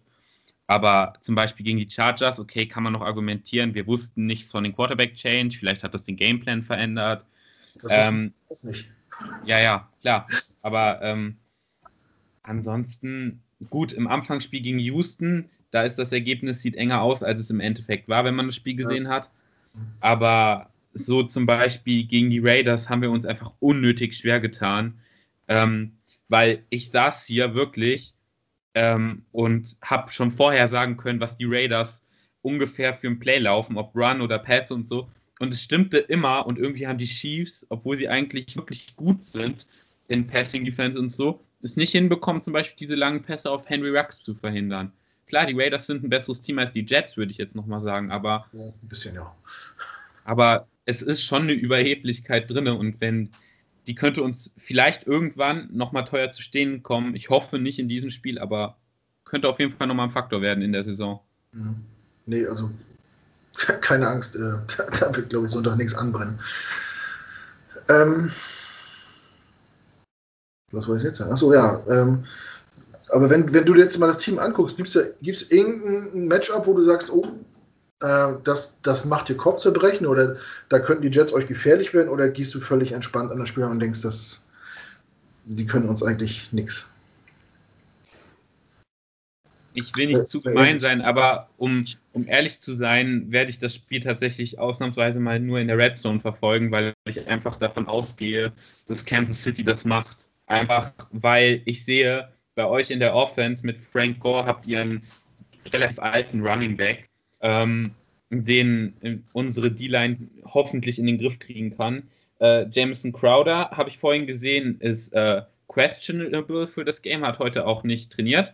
Mhm. Ähm, wenn der ausfällt, dann sehe ich eigentlich gar kein Matchup, wo ihr wirklich eine Chance habt. Muss man leider so leicht sagen. Ich glaube, wenn ihr irgendwas reißen wollt, dann könnt ihr das wirklich nur über Teamplay machen oder wenn Sam Darnett wirklich einen richtig, richtig, richtig guten Tag hat. Ja, ja, also wir hatten ja letzten Sonntag hat ja unser äh, Second Round Pick Denzel Mims, Wide Receiver, debütiert. Relativ guter Einstand fand ich. Macht auf jeden Fall Lust auf mehr und ein bisschen Hoffnung für, für unseren Wide Receiver Core. Ich weiß gar nicht, ob Perryman wieder spielen kann nach diesem Rieseneinschlag. Weiß das einer von euch, Max, Felix? Ähm, steht, glaube ich, noch nicht fest. Ist noch questionable auf jeden Fall. Ja. Äh, auf jeden Fall, ja. ja. Schöner Dirty Hit auf jeden Fall äh, ja. gewesen, was man gesehen hat. Ja, wenn Crowding, ich muss ganz ehrlich sagen, wenn, wenn Crowding spielt, dann äh, das ist wirklich das Einzige, was, wo wir wirklich äh, die ganze Saison immer ein bisschen Gefahr ausgestrahlt haben über, über den Slot. Ganz wichtiger Mann im System. Ähm, P. Ryan hat ein gutes Spiel gemacht am, am Sonntag, zumindest die erste Halbzeit, haben wir eigentlich alle gut gespielt. Aber ich glaube, einer von euch, dass die Jets gewinnen können, denn? Nee. Neun. Nein. Wir brauchen uns keine Illusion machen. Wir brauchen, wir brauchen nicht tippen, ob es jetzt äh, 3,28 ausgeht oder 7 zu 35. Oder wollen wir tippen? Ich sag, wir machen zwei Touchdowns. Und ich glaube, einer davon wird Frank Gore sein. Okay. Ja, würde ich, würd ich mitgehen, dass ihr äh, so 14 bis 18 Punkte, wenn's, also wenn ihr einen guten Tag erwischt, so aufs Scoreboard bringen könnt gegen uns. Vor allen Dingen im Run-Game halt. Also, ja, ich glaube nicht, dass das Spiel sonderlich eng wird oder so und dass, wenn ihr Punkte macht, viele davon auch in der Garbage-Time kommen können. Aber ich denke, das Ergebnis wird am Ende enger aussehen, als das Spiel vielleicht war. Ähm, aber ja, also es müssten schon sehr viele Faktoren stimmen, damit die Jets gewinnen können muss man dazu sagen. Eigentlich alle. Und am besten müsste man Holmes nicht spielen. Dann, dann, dann vielleicht. Ja. Ja, ich weiß auch nicht, wo man ansetzen soll. Ich hab, ihr habt gesehen, ihr habt sogar einen guten Kicker, der hat 13 von 14 Field Goals gemacht. Auch Ja, die ganzen, äh, auch die zweiten. Ähm, Davon das Game-Winning gegen die Chargers. Also, ja, unser Kicker ist gut. Aber eurer hat den besten Namen. äh, fick- nix ficken am Sonntag, der ist nämlich immer noch verletzt. Ja, ich habe es gerade eben gesehen. Ich war sehr enttäuscht. Wir auch. Ja. Ficken Nils is through. Ja, Okay, ja, auch schön in dem Podcast ficken sagen zu dürfen. Ja, Ja, das ist sofort demonetarisiert hier. Damit sind die YouTube-Einnahmen wieder weg. Danke, Felix. Ja, Ja, Äh? musst, du, musst du deine goldenen Armaturen wieder abbestellen. ich habe die ja schon angebaut. Achso, scheiße. Ja, jetzt wird's haarig. Das das erklärst du meiner Frau, dass ich die wieder abschrauben muss. Krieg ich hin.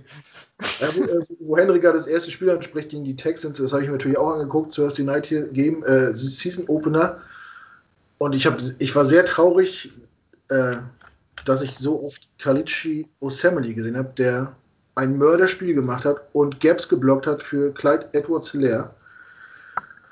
Wo ich mich wieder so gepestet habe, dass die Jets einfach nicht in der Lage sind, so, sind, so einen Spieler vernünftig zu behandeln, ihm eine OP zu geben, die er braucht, und einfach mal langfristig an sich zu binden, oder mittelfristig zumindest. Aber der ist ja wieder raus, ne? Er ist leid, leider wieder verletzt, aber Ja, der ist, der ist verletzt.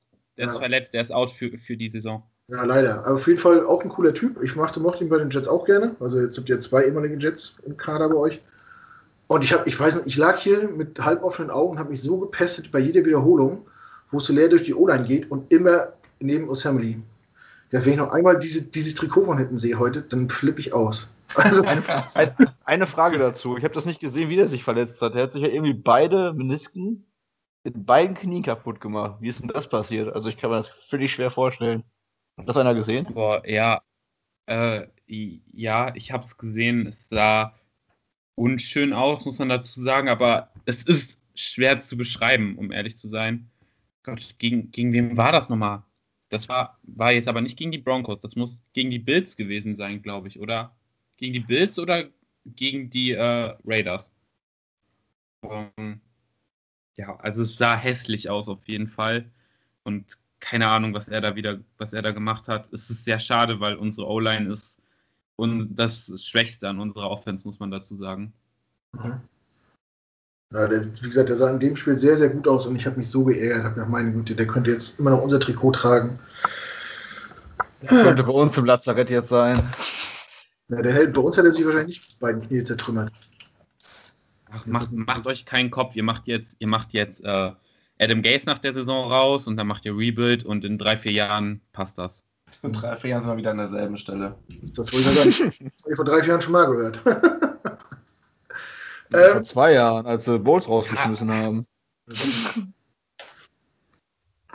nee, davor war doch der große Cut ne? mit Mangold und äh, Fitzpatrick und Marshall und Decker. Der war dann noch ein Jahr davor. Ne? Mhm. Ja.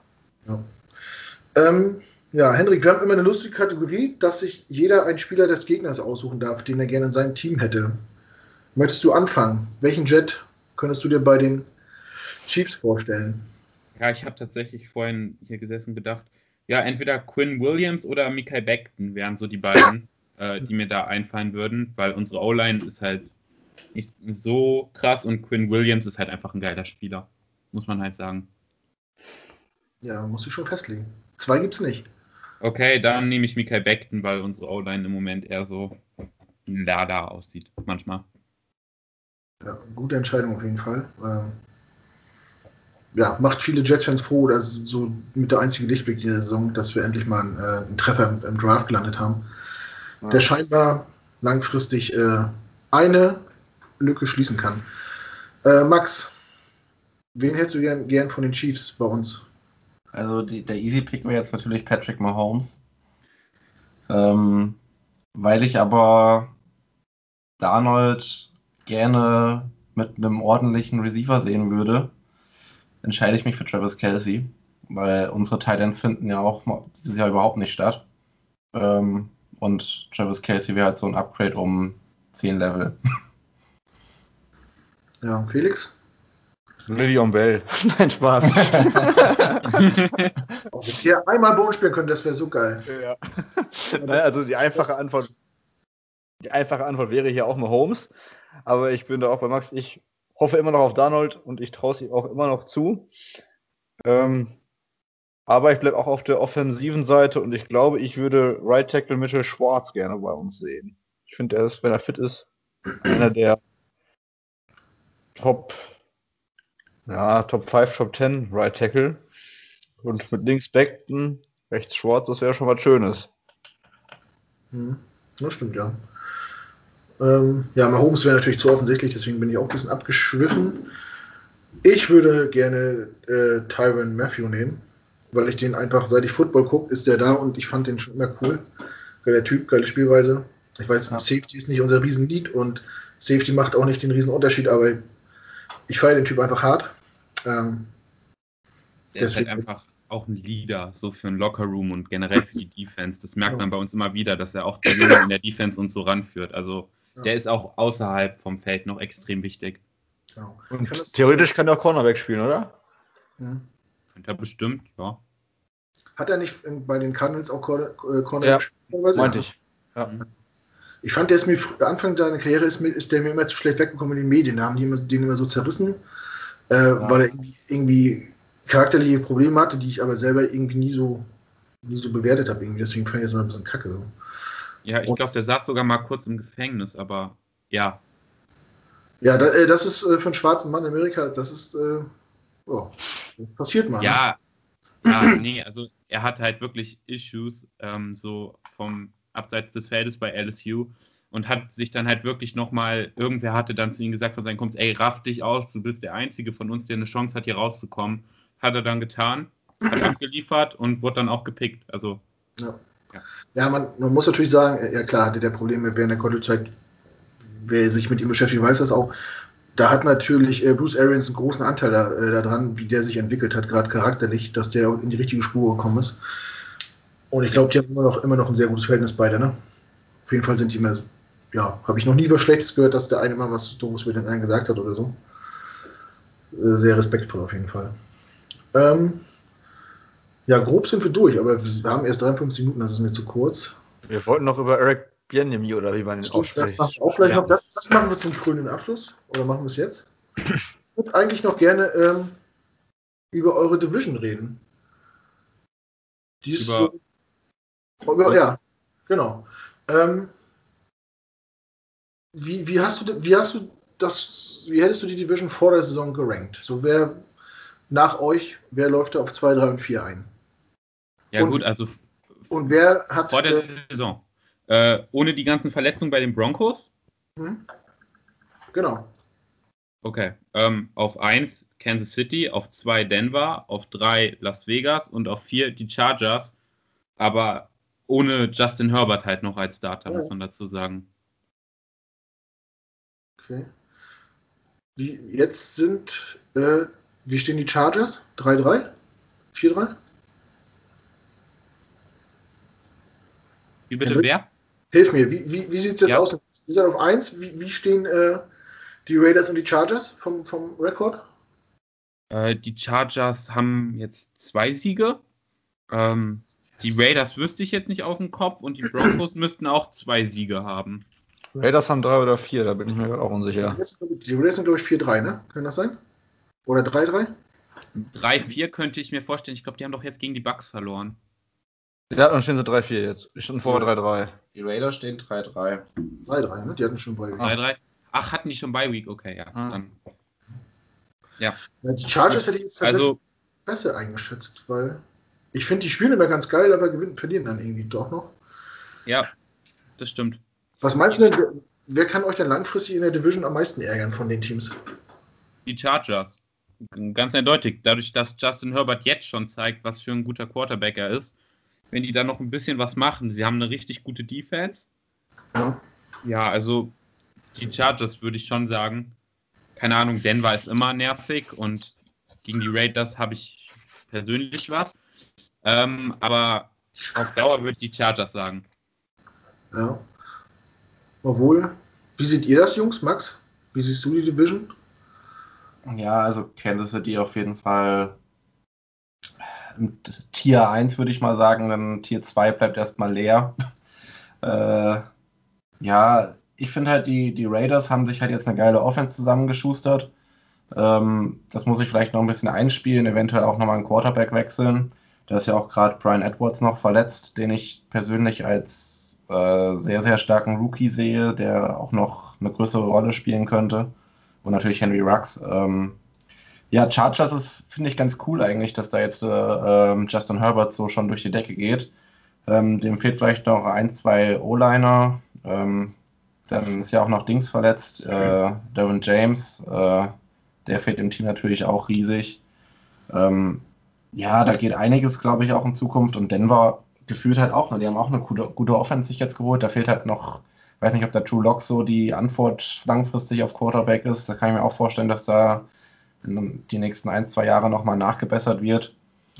Aber ansonsten, ja, Ja, also ich glaube nur, dass wenn, wenn Denver schon wieder einen Quarterback draftet, die ganzen Broncos-Fans einen Herzinfarkt kriegen. Ja, vielleicht müssten die mal einen Free Agent holen. Also. Ja. Case Keenum das- zum Beispiel. irgendwie rumgesprochen. Vielleicht wird, ja. ja, irgendwie eine Erfahrenen da hinsetzen. Aber die haben halt auch mit, mit Judy jetzt einen richtig starken Receiver bekommen. Sutton.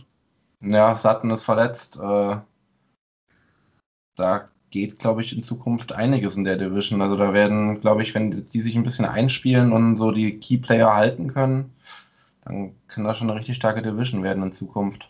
ja. Ich persönlich finde ja, dass, dass die Raiders mich in dieser Saison sehr überraschen, dass äh, man so mittlerweile ein Konzept erkennen kann, hinter dem, was äh, John Gruden da fabriziert. die zum Anfang äh, ein bisschen belächelt worden ist auch für seine Aktion. Ähm, ich denke, dass die, ja, mittelfristig, wenn das Stadion mal voll ist und so, äh, dass da auch was gehen kann in der Richtung. Broncos, ja, Chargers, ja, Chargers waren ja auch jahrelang irgendwie immer Geheimfavorit. Das waren ja immer nur die, die gefehlt haben, angeblich. Ich meine, die Defense immer noch gut, aber auf Justin Herbert, ich meine, es gab so viele Quarterbacks, die im ersten Jahr so eingeschlagen sind und die jetzt, keine Ahnung, überhaupt nicht mehr in der Liga sind. Ähm, auch immer schwierig, ob, ob der das Niveau halten kann. Ähm, wir hatten vorher schon mal geredet äh, über, über Trades zur Trade Deadline, über Sam Darnold. Jetzt fällt mir ein, wäre Sam Darnold jemand für die Broncos, Felix? Die Broncos? Nee, glaube ich nicht. Also, ich, mich, mich würde jetzt wundern, warum sie Lock nicht die Chance geben sollten, jetzt äh, in der restlichen Saison noch zu zeigen, was er kann und sich einen Second-Round-Pick zu sparen dafür. Also, weil das wäre ja das Mindeste, was wir für Donald wahrscheinlich kriegen wollen würden. Ähm, ich kann mir nicht vorstellen, dass äh, da ein Trade gemacht wird, vor allem nicht, um jetzt dann auch wahrscheinlich dann direkt Lock abzulösen der jetzt zwar ein schlechtes Spiel gemacht hat gegen Kansas, aber auch von einer Verletzung wieder kam. Ähm, ich glaube nicht, dass äh, so eine Mannschaft wie die Broncos jetzt, wo die Saison eh quasi verloren ist, ähm, jetzt für einen Quarterback tradet. Ähm, ich gehe aber auch mit dir, für mich sind die Raiders so das erste Team, wo ich denke, dass äh, die irgendwann mal gefährlich werden könnten. Ich habe schon vor der Saison gesagt, äh, dass ich viel von denen halte irgendwie und dass äh, für mich das so in Anführungsstrichen die San Francisco 49ers aus dem Vorjahr werden könnten. Also von der, vom Überraschungseffekt her. Ähm, bin mal gespannt, wie das weitergeht. Da könnte ich mir fa- fast eher vorstellen, dass die noch für einen Quarterback traden, obwohl Derek Carr das dieses Jahr ja auch sehr, sehr gut macht.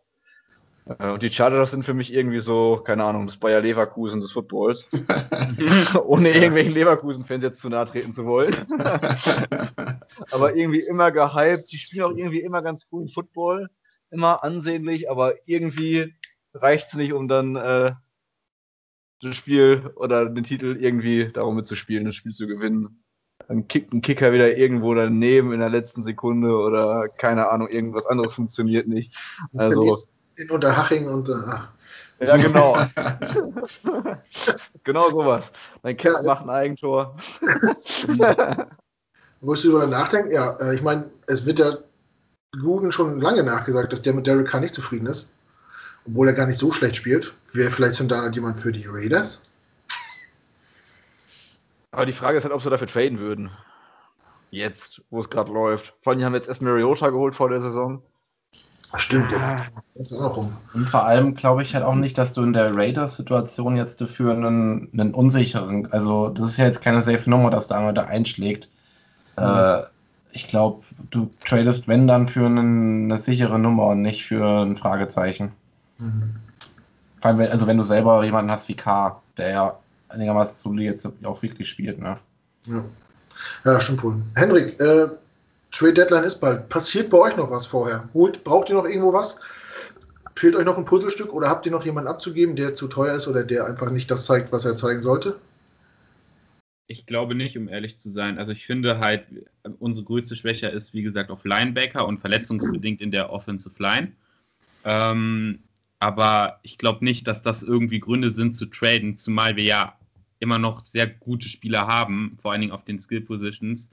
Ähm, also wir haben eine richtig starke Defense, wir machen gute Special Team Arbeit, wir haben eine starke Offense, wir haben gutes Play Calling. Ich glaube nicht, dass wir noch irgendwas aktuell bräuchten, um uns zu verbessern.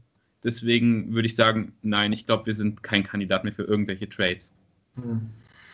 Ja gut, und ihr habt ja auch mit dem Pre-Agent-Signing von Leon Bell ja auch äh, nochmal eine wichtige Baustelle zugemacht, auf jeden Fall. Ähm, Felix, Hast du Angst, dass wir noch irgendwas wegtraden oder hoffst du, dass wir noch was wegtraden? Wie sieht es da aus? Ersteres. Eher die Angst. Ähm, ich habe tatsächlich Angst, dass Donald wirklich nächste Woche nicht mehr bei uns ist. Und diese immer wiederkehrenden Gerüchte, ich weiß nicht, woher sie kommen, sie wurden ja auch zwischenzeitlich schon wieder dementiert, dass sich Trade ange erst dieses Jahr Quinn Williams wäre auf dem Trade-Block, dem ist jetzt wohl nicht so. Aber meistens kommen so Gerüchte ja von irgendwoher und wenn es nur ist, dass man über Trades spricht, ernsthafter. Ähm, das fände ich auch schade, weil Quinn Williams hat jetzt in dieser Saison irgendwie schon einen Schritt nach vorne gemacht, finde ich, im Vergleich zur letzten Saison. Ja. Und das, obwohl er relativ wenig Hilfe in Anführungsstriche äh, von seinen Nebenleuten hat. Noch ziemlich jung ist. Und wenn man ehrlich sagt, ja auch damals im College, keine Ahnung, das war so ein One-Year-Senkrechtstarter. Mhm der äh, seine Position erst im letzten College-Jahr gefunden hat und dass der vielleicht ein bisschen mehr Zeit braucht, um sich in der NFL dann noch an noch ein höheres Tempo und schwerere Gegenspieler, stärkere Gegenspieler zu gewöhnen, ist vielleicht auch irgendwo logisch. Mhm. Und dieses Jahr sieht man ja jetzt schon, dass er aus dem ersten Jahr was mitgenommen hat. Und dann ehemaligen Third Overall Pick zu vertraden für vielleicht einen Zweitrunden- oder Drittrunden-Pick oder so, wäre mir zu früh, vor allem weil man schon das Gefühl hat, dass er das Potenzial vielleicht abrufen kann, was in ihm steckt. Und dann vielleicht kein Top-3-Pick mehr, äh, dennoch nicht rechtfertigt unbedingt, aber zumindest ein legitimer Top-10-Pick gewesen wäre. Und so jemanden äh, in der Defensive Front zu haben, der vielleicht auch alleine regelmäßig Druck auf den äh, Quarterback ausüben kann, ohne dass man immer blitzen muss, ist sehr, sehr viel wert. Und die Wahrscheinlichkeit ist, glaube ich, geringer, dass man in der zweiten oder dritten Runde einen Spieler seines Kalibers findet, als ähm, ja, mhm. ihn jetzt zu behalten. Ja. Also ich finde auch, äh, in meinen Augen wird er halt auch immer irgendwie viel zu streng bewertet. Ich weiß nicht, was man von jemandem erwartet. Äh, in dem Alter, ich weiß nicht, ob da alle in Aaron Donald, den wir sehen, ich meine, das ist ein Jahrhunderttalent gewesen, Aaron Donald. Nicht jeder, der an drei in der D-Line gepickt wird, spielt wie Aaron Donald. Also Stats sind das eine, wenn man ihn sieht auf dem Spielfeld, finde ich, man hat er schon einen Impact und er nimmt eine wichtige Rolle ein, ähm, die oft verkannt wird. Und ich denke, wenn die D-Line im, im, Allgemeinen noch verbessert wird, vielleicht auch mal durch einen Edge Rusher oder so, der ihm auch ein bisschen Arbeit abnimmt oder halt, dass er nicht immer gedoppelt wird oder so, dann kann er auch produzieren. Auf jeden Fall ist er sehr gut im Runblock. Er kommt auch immer mal wieder zum Quarterback durch. Natürlich nicht so, wie man sich erhofft hat, aber ähm, den zu trainen wäre in meinen Augen absoluter Fehler. Ähm, Max, hast du noch jemanden auf der Liste, den wir jetzt abgeben sollten? Sollten ist immer so eine Sache. Ähm, ich sag mal, wenn du jetzt halt rebuildest, dann solltest du es halt auch richtig machen. Dementsprechend wäre es für mich folgerichtig, auch noch Spieler wie äh, Avery Williamson oder Jameson Crowder abzugeben.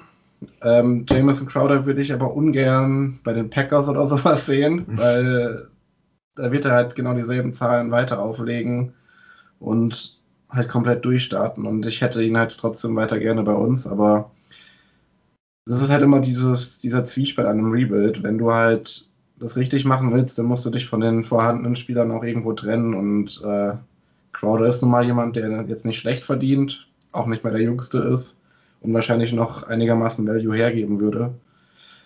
Von daher, ich will es nicht, aber ich könnte verstehen, wenn es passieren würde. Ja.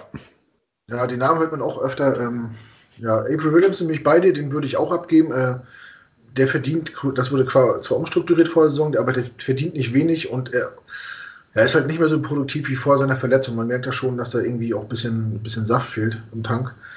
Äh, Jameson Crowder, muss ich ganz ehrlich sagen, den würde ich, wenn es geht, halten. Also den würde ich unbedingt halten, weil egal wie es nächstes Jahr weitergeht, Jameson Crowder ist für mich einer der Top 5 äh, Slot-Receiver in der Liga. Ja, klar. Und egal ob nächstes Jahr Sandanelborn startet oder wer auch immer, jeder Quarterback freut sich, wenn er eine Anspielstation hat, die dicht an ihm dran ist, sich Bälle fängt und machen kann. Also, ja, Felix, du brauchst gar nicht schnaufen, ich kenne deine Meinung. Wenn es auch, er ist, ja, du hast das Argument, er ist, er ist keine 20 mehr und wir werden in absehbarer Zeit nicht im, im Titelfenster sein. Trotzdem ist das für mich ein Spieler, der ein Quarterback, egal wie alt, also wir nehmen jetzt mal einen jungen Quarterback, in der Entwicklung einfach weiterhilft, weil der dir Sicherheit gibt. Weil er immer frei ist und, und alles fängt, was vieles fängt, was in seine Richtung kommt. Ja, aber ein Second-Day-Pick wäre, was die Zukunft angeht, schon gut. Und ich bin immer auch der Meinung, dass das ein Braxton Barriers auch nicht schlecht macht im Slot. Also, Pick, egal welcher, ist immer auch ein Stück weit reden. Du kannst ähm, mit dem Second Pick auch ins Klo greifen und bei Jameson Crowder weißt du einfach, was du hast. Ähm, das wird mir, weiß nicht, zu oft vernachlässigt. Das ist einfach ein Top-Mann auf seiner Position. Und wenn man den schon mal im Kader hat, dann, ja, egal wie alt er ist, muss man auch mal so einen halten. Da gebe ich dir recht, aber wie gesagt, alt und verletzungsanfällig. Der ist doch nicht verletzungsanfällig. Natürlich, der ist schon wieder verletzt. Ja, angeschlagen. der, der, der, spielt dieses Spiel wahrscheinlich schon wieder nicht. Hat zwei Spiele in dieser Saison vorher schon verpasst. Hat eine ganze, fast eine ganze Saison bei den Redskins vorher verpasst. Keine Ahnung, wenn du dafür jetzt so einen Pick kriegst, ah, ich finde, den musst du dann abgeben. Ich mag ihn auch, ich gucke ihn auch gerne an beim Spielen, aber Ah, nee. Das, das, wäre für mich fahrlässig, wenn wir einen Zweit- oder Drittrunden-Pick für ihn kriegen könnten. Der wird bei uns eh nicht verlängern. Wir werden mit ihm keine Blumentöpfe ausreißen. Äh, tut mir leid, dass ich. Da Felix, lass uns bitte hier nicht. Anders. Ähm, ja. So, kommen wir mal zum letzten Punkt, zumindest mein letzten Punkt, den ich auf Liste habe. Und zwar geht es hier ums Coaching. Äh, wir sind uns alle ziemlich sicher, ich denke auch äh, Hendrik wird mir zustimmen, dass Adam Gase wahrscheinlich am Ende der Saison kein NFL-Coach mehr sein wird, jedenfalls nicht in New York. Was, so ein guter Coach und den wollt ihr gehen lassen? Er hat schweren Herzens, aber er ist einfach für mehr berufen. Ähm, wir wollen ihn in seiner Entwicklung nicht bremsen, deswegen geben wir ihn quasi frei. Hoffe ich zumindest, dass es so kommt. Wenn es nicht so kommt, Puh, wüsste ich jetzt nicht, wie ich damit umgehen soll. also wenn der nach dem Monday noch Trainer bei uns ist, dann weiß nicht, dann gucke ich glaube ich ein Jahr Eishockey oder so, weiß ich nicht. Nee, dann wäre Chiefs-Fan. Nein, nee, das geht nicht. Henry, jetzt macht aufs Herz. Das, äh, nee. Das ist nicht. Äh, ein Name, der durch New York, durch die Gassen flattert und auch äh, immer wieder in, in, in, Gesprächen und Diskussionen äh, hervorkommt, ist der Name Eric Bianemi. Äh, Hendrik, eigentlich hätte ich mich davon ausgegangen, dass der dieses Jahr schon irgendwo Head Coach wird. Kannst du uns ein bisschen was zu eurem OC erzählen? Er ist genial. Also ich glaube, viel mehr muss man über ihn gar nicht sagen. er, er ist, ähm, ein extrem guter äh, Offensive Coordinator. Er kann auch extrem gut mit den Spielern umgehen. Er hat einen Plan davon. Er harmoniert perfekt mit Andy Reid, der ja auch ein offensive-minded Head Coach ist.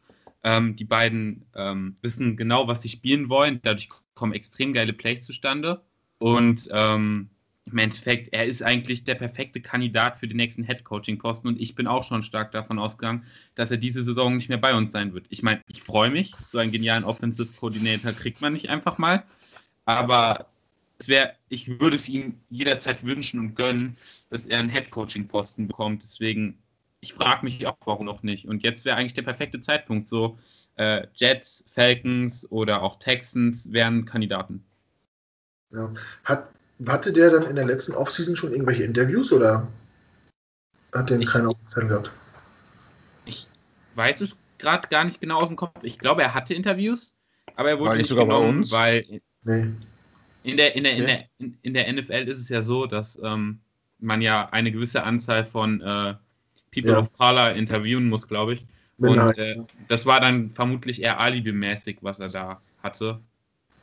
Ist ein bisschen schade, aber er ist halt, also er hat es auf jeden Fall verdient. Ja, jetzt, was ich jetzt gerade nicht weiß, äh, äh, callt er auch die Plays oder macht das Andy Reid? Ähm, die Ta also das ist unterschiedlich, nicht immer gleich. Die teils das Play Calling. Also An- Andy Reid macht es auch schon mal selber, weil er kann es halt auch einfach. Aber es übernimmt auch schon häufig Eric Bienemy. Ja. Max, äh, Eric Benemy, wäre das ein Trainer, den du gerne bei den Jets sehen würdest? Oder wer wäre deine Nummer 1 Wahl? Also ich muss sagen, ich bin bei diesen ganzen Trainersachen gar nicht so tief drin. Ähm, aber ich kann vielleicht sagen, dass ich generell gerne offensive-minded äh, Head Coaches äh, sehe. Und äh, ja, der, der Erfolg spricht halt auch für ihn. Ne? Also wer so eine Offense äh, zu einem Super Bowl führt, das äh, ja, ist schon aller Ehren wert und hat auf jeden Fall auch einen Head Coach-Posten verdient. Und wenn es bei den Jets ist, dann bin ich auf jeden Fall nicht unzufrieden. Felix, was hältst du von ihm? Das äh, sehe ich ähnlich wie Max. Wie gesagt, vor allem wenn er ein paar äh, Playcalls jetzt auch mal schon selbst macht, äh, spricht das natürlich auch für ihn.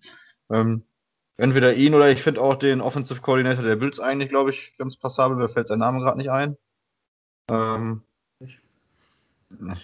ja, ich komme jetzt gerade nicht drauf. Äh, wäre auf jeden Fall auch jemand. Ich finde, der coacht da auch gut um die Schwächen von Josh Allen herum. Aber ansonsten äh, Head Coach aus dem Coaching Tree von äh, Andy Reid, das wäre natürlich ein Traum. Ich glaube auch das Einzige, äh, was bisher davon abgehalten hat, dass es so ist, weil die NFL halt von dem Besitz dann her häufig konservativ ist, ist die eine andere Sache, bei der man, über die man bei ihm sprechen muss, dass er halt farbig ist. Und ich glaube, das hat ihm schon ein bisschen die Steine in den Weg gelegt, äh, vielleicht schon als Headcoach zu arbeiten, wenn er das denn überhaupt wollte. Es ist natürlich auch die Frage, ob er vielleicht auch äh, bisher mit dem Posten ganz zufrieden war und erstmal noch ein bisschen Erfahrung sammeln wollte. Weiß man ja auch alles nicht. Ähm, aber sonst fände ich, wäre das ein äh, sehr gutes Signing. Ja. Henrik, wäre das, wäre das ein Mann, der vielleicht Andy Reid ablesen kann in Kansas City? Wenn du selber sagst, du weißt nicht, wie lange Andy Reid noch machen will, ist das eine Option, dass er deswegen noch nicht irgendwo anders untergekommen ist? Das halte ich für sehr unwahrscheinlich, weil, wie gesagt, ähm, Andy Reid wird halt nicht mehr ewig da sein und vermutlich wird Mahomes danach immer noch da sein. Davon gehe ich schon aus, aber ich gehe nicht davon aus, dass in den nächsten zwei, drei, vielleicht auch, wie gesagt, ich schätze auf maximal acht Jahre noch so Andy Reid, bis er 70 ist. Ähm, Andy Reid da den äh, Headcoaching-Posten aufgibt und ich weiß nicht, ob Eric Bieniemy so lange darauf warten möchte, ein Headcoach zu werden. Vor allen Dingen, wenn er halt Teams bei sind, wo er sich halt selber auch mit entscheiden könnte und die Spieler holen könnte, wie jetzt zum Beispiel bei euch, weil wenn ihr jetzt wirklich in den Rebuild-Mode geht, dann kann er die Offense ja auch selber mit aufbauen und das wäre natürlich auch schon irgendwie cool und wichtig. Ja, das wäre nämlich die, äh, meine nächste Frage gewesen. Kannst du dir vorstellen, dass äh, die Jets für ihn ein äh, interessanter Landing-Spot wären? Also, wir haben die nächsten beiden Jahre zwei First-Round-Picks. Wir haben einen Haufen Cap- Cap-Space nächstes Jahr. Kannst du dir vorstellen, äh, dass das was für ihn wäre oder denkst du, er will lieber woanders hin? Ich kann, mir, ich kann mir gut vorstellen, dass es was für ihn wäre. Würde ich auf jeden Fall mitgehen. eben weil er sich das Ganze mit dem ganzen Draftkapital und den Cap Space aufbauen könnte, halt Spieler holen könnte, die in sein System passen, was immer praktischer ist, als eine Offense zu übernehmen. ist halt die Frage, was hast du lieber?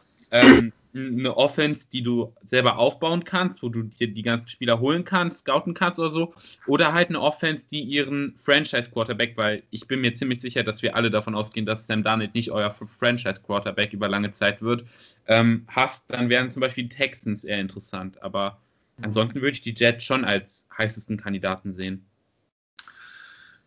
Ähm, ja, wenn jetzt Bianemi jetzt äh, Head Coach in New York werden würde, meinst du, er würde mit Donald weitergehen oder meinst du, er würde im Draft gerne, falls man dann eins draftet, äh, diesen langhaarigen Trevor aus Clemson nehmen?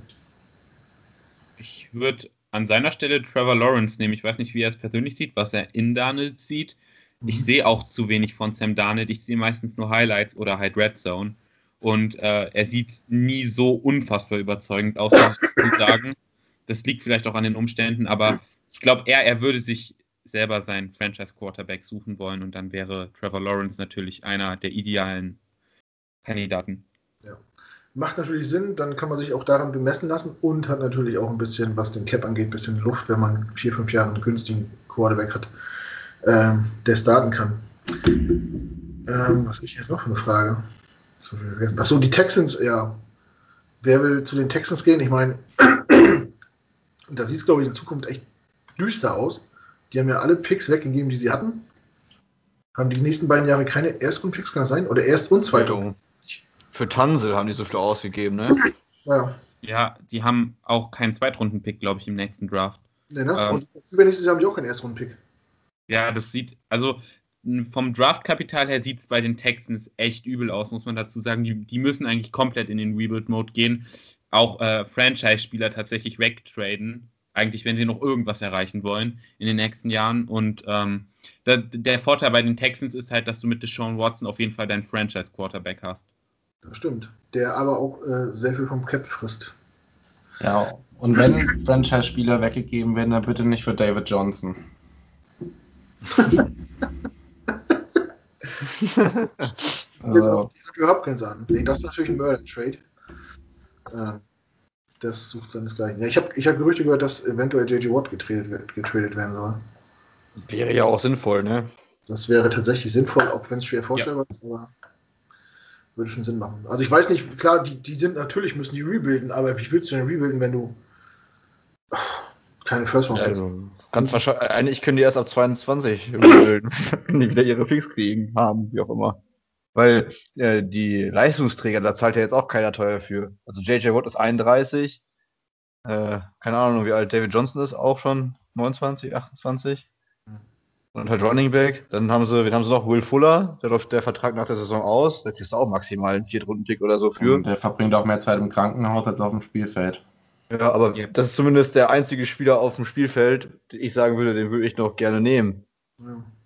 Also der dann auch zur Verfügung stünde, neben jetzt ja. dann JJ Watt, weil Watson werden sie nicht abgeben. Und sonst Kenny Stills, wer ist denn noch da? Randall Cobb, ist der das jetzt? Nee, wer ist denn, spielt denn noch Slot bei denen? Boah, ist echt schwierig bei den Texans. Ja, ja wer ist denn das? Auf jeden Fall haben sie noch Kenny Stills, da gibt ja auch keiner irgendwas für her. Hey, ja, also, Linebacker halt noch äh, McKinney, Bednarick McKinney oder so, heißt er nicht so? Der ist ja auch recht solide. Ähm, Cunningham, Zach Cunningham. Aber da kriegst du halt überall, ja. auch aufgrund des Alters und der Vertragsstruktur, maximal einen Zweit-, also den Two-Pick. Ja. Sieht auf jeden Fall gut aus, äh, was auf den Houston angeht. Deswegen, falls ihr irgendein NFL ohne zuhört, ein Head Coach ist immer ein schlechter GM. ein Head Coach. Ah. Ein Head Coach, außer vielleicht äh, der in, in Boston, aber. Ja, und bei den Raiders, der macht das momentan doch auch ganz okay. Der hat doch auch einen GM, oder nicht? Da nee. ist Mike Mayhawk doch GM, ja. oder? Echt? Offiziell auch, also offiziell, aber war er nicht, ist nicht Gruden da federführend? Der ist auch dafür äh, angemacht worden, dass er Mac weggetradet hat, ist, äh, ist äh, der GM bei den Raiders nicht mehr äh, formell als wirklich. Der hat es andersrum gemacht. Der hat Leistungsträger weggegeben für Picks und mhm. Ryan hat ja, hat ja Leute geholt und Picks weggegeben, um kurzfristig Erfolg zu haben. Und das machten sie eben nicht. Das macht nur ein Coach. Das macht nur einer, der Madden spielt. Da macht man Ja. das auch. Ähm, das ist langfristig ist natürlich, ist natürlich Gift. Sowas in, in Personalunion, das hat nicht funktioniert. Aber gut. Ähm, ja, ich nochmal, Eric Benham, ich würde ihn auch gerne in New York sehen. Macht einen guten Job bei Kansas City. Ähm, der OC der Ravens ist auch ganz gut, aber das liegt natürlich auch sehr an der individuellen Stärke von äh, Lamar Jackson. Ähm, dass der gut eingestiegen ist. Das, das funktioniert auch nur mit dem Quarterback. Wenn, wenn ein anderer Quarterback ist, der nicht so stark zu Fuß ist, dann weiß ich nicht, ob der das auch so umsetzen kann. Ja, das stimmt. Äh, ich hatte ähm, vorhin noch eine Sache überlegt und zwar ähm, als Head Coach Kandidat bei den Jets äh, Jim Harbour. Was würdet ihr dazu sagen? Ja, würde ich auch nehmen. Finde ich auch sehr gut. Ähm, also meine Kriterien für den Headcoach sind, äh, also mir ist völlig Banane, ob der äh, äh, äh, na, Offense oder Defense affin, affin ist. Wichtig ist für mich, dass der schon mal äh, Plays gecallt hat, dass der schon mal Verantwortung übernommen hat und nicht nur im Training äh, immer beiseite steht. Ähm, ja, und dass man dann halt einen guten Gegenpart hat, äh, der dann halt Offense oder Defense noch gut coacht und callt. Ähm, ja. Schade, dass, nicht, schade, dass das heutzutage noch ein Argument ist, aber wir hatten vor Adam Gase auch einen schwarzen Coach. Das sollte, glaube ich, bei in New York kein Problem sein. Wie gesagt, schade, dass man das überhaupt erwähnen muss, äh, dass man Erfahrung mit schwarzen Trainern hat. Sollte eigentlich heutzutage nicht mehr erwähnt werden, irgendwie, dass das überhaupt einen Unterschied ausmacht, aber gut. Das ist eine Liga mit vielen reichen weißen Männern, die da wirklich noch äh, Abstriche machen. Yep. Ja. Wär- Wärt ihr denn sehr traurig, wenn er weg wäre? Wer Eric Bieniemy? Ja. Ja, also es wäre halt schon schade, aber unfassbar traurig würde ich jetzt nicht sagen, weil ich mich halt für ihn freuen würde und weil wir noch Andy Reid haben. ja. Und ihr könntet dann Gase direkt einstellen. Als OC. Ja, Klar. Praktikant. Oder Ey, Quarterback-Coach der hat und- doch, der hat doch einen Super Bowl gewonnen, Adam Gase, ne? Mit den Broncos, oder? Das ist ein, das ist ein, äh, das ist ein Tausendsasser. Also der, ich will ihm gar nicht abstreiten, dass, dass der als OC oder Quarterback-Coach schlechte Arbeit gemacht hat, aber Head Coach ist irgendwie nicht seins. Gefühlt alles weggetradet bei euch auch, ne, mittlerweile. Das ist echt so. Ja, was soll's. Harte Zeiten für uns auf jeden Fall. Gut. Ich habe nichts mehr. Habt ihr noch irgendwas anzusprechen? Wollen wir über irgendwas reden? Oder Max? Nee. Ich wollte eben noch ein Kriterium ergänzen für den Coach. Ja. Ähm, und zwar, dass er nicht von Peyton Manning empfohlen wird. Jo. Von Eli ist okay. Ja. Das war eine schöne Falle, die er uns da ge- gelegt hat. Ja. Ja, Henry, ich weiß nicht, ob, das, ob, ob ihr das mitgekriegt habt, äh, als damals die äh, Interviews waren und die Head Coaches, hat äh, Peyton Manning in New York angerufen und gesagt, Leute, wenn ihr Adam Gaze haben könnt, nehmt Adam Gaze, das ist ein absoluter Hero und der kriegt alles gebacken. Ja, auch ein Peyton Manning kann sich täuschen. ja, und angeblich äh, hatte sein, sein Wort auf jeden Fall viel Gewicht in der Entscheidungsfindung. Ja, und jetzt hoffen wir, dass wir am Ende der Saison die Scherben zusammenfegen können und äh, von vorne anfangen. Weil über den Peyton Manning ja ab nächsten Jahr. mit, mit, mit, mit OC Adam dann. Ich hoffe nicht. Hendrik, kannst du ist noch irgendwas loswerden? Äh, ja, außer dass es halt sehr viel Spaß gemacht hat und dass ich hoffe, dass wir in ein paar Jahren diesen Podcast aufnehmen können als AFC Championship Preview. Oha. Klingt gut. Ja. ja, dann bedanke ich mich an dieser Stelle auch äh, bei dir, Henrik, äh, für deine Teilnahme, dass das so spontan noch geklappt hat. Äh, ich kann es immer nur wiederholen, diese Crossover-Dinger machen mir super viel Spaß, auch wenn wir die nicht sehen konnten, aber man hat es sehr gut verstanden. Man muss sich nicht vorbereiten, man hat jemanden äh, dabei, der sich super auskennt über den nächsten Gegner. Das macht uns die Arbeit immer ein bisschen leichter. Man lernt neue Leute kennen und ja, wir hoffen, dass wir uns irgendwann nochmal wiedersehen oder hören. Wie auch immer, wir spielen ja ein bisschen alle drei Jahre gegeneinander zumindest.